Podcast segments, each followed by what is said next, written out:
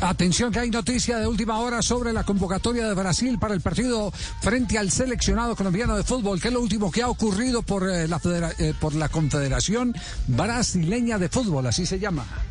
Javier, estaba súper requete confirmada la convocatoria de Brasil para este viernes, pero acaba de llegarnos la información desde CBF que eh, queda suspendida y cancelada la convocatoria de este viernes y solamente lo van a confirmar a nueva fecha apenas eh, den algún tipo de información relacionada con el tema que hablábamos antes sobre el tema del préstamo de jugadores o no desde territorio europeo, sobre todo del territorio de Inglaterra. Así que se cae la convocatoria de Brasil para este viernes.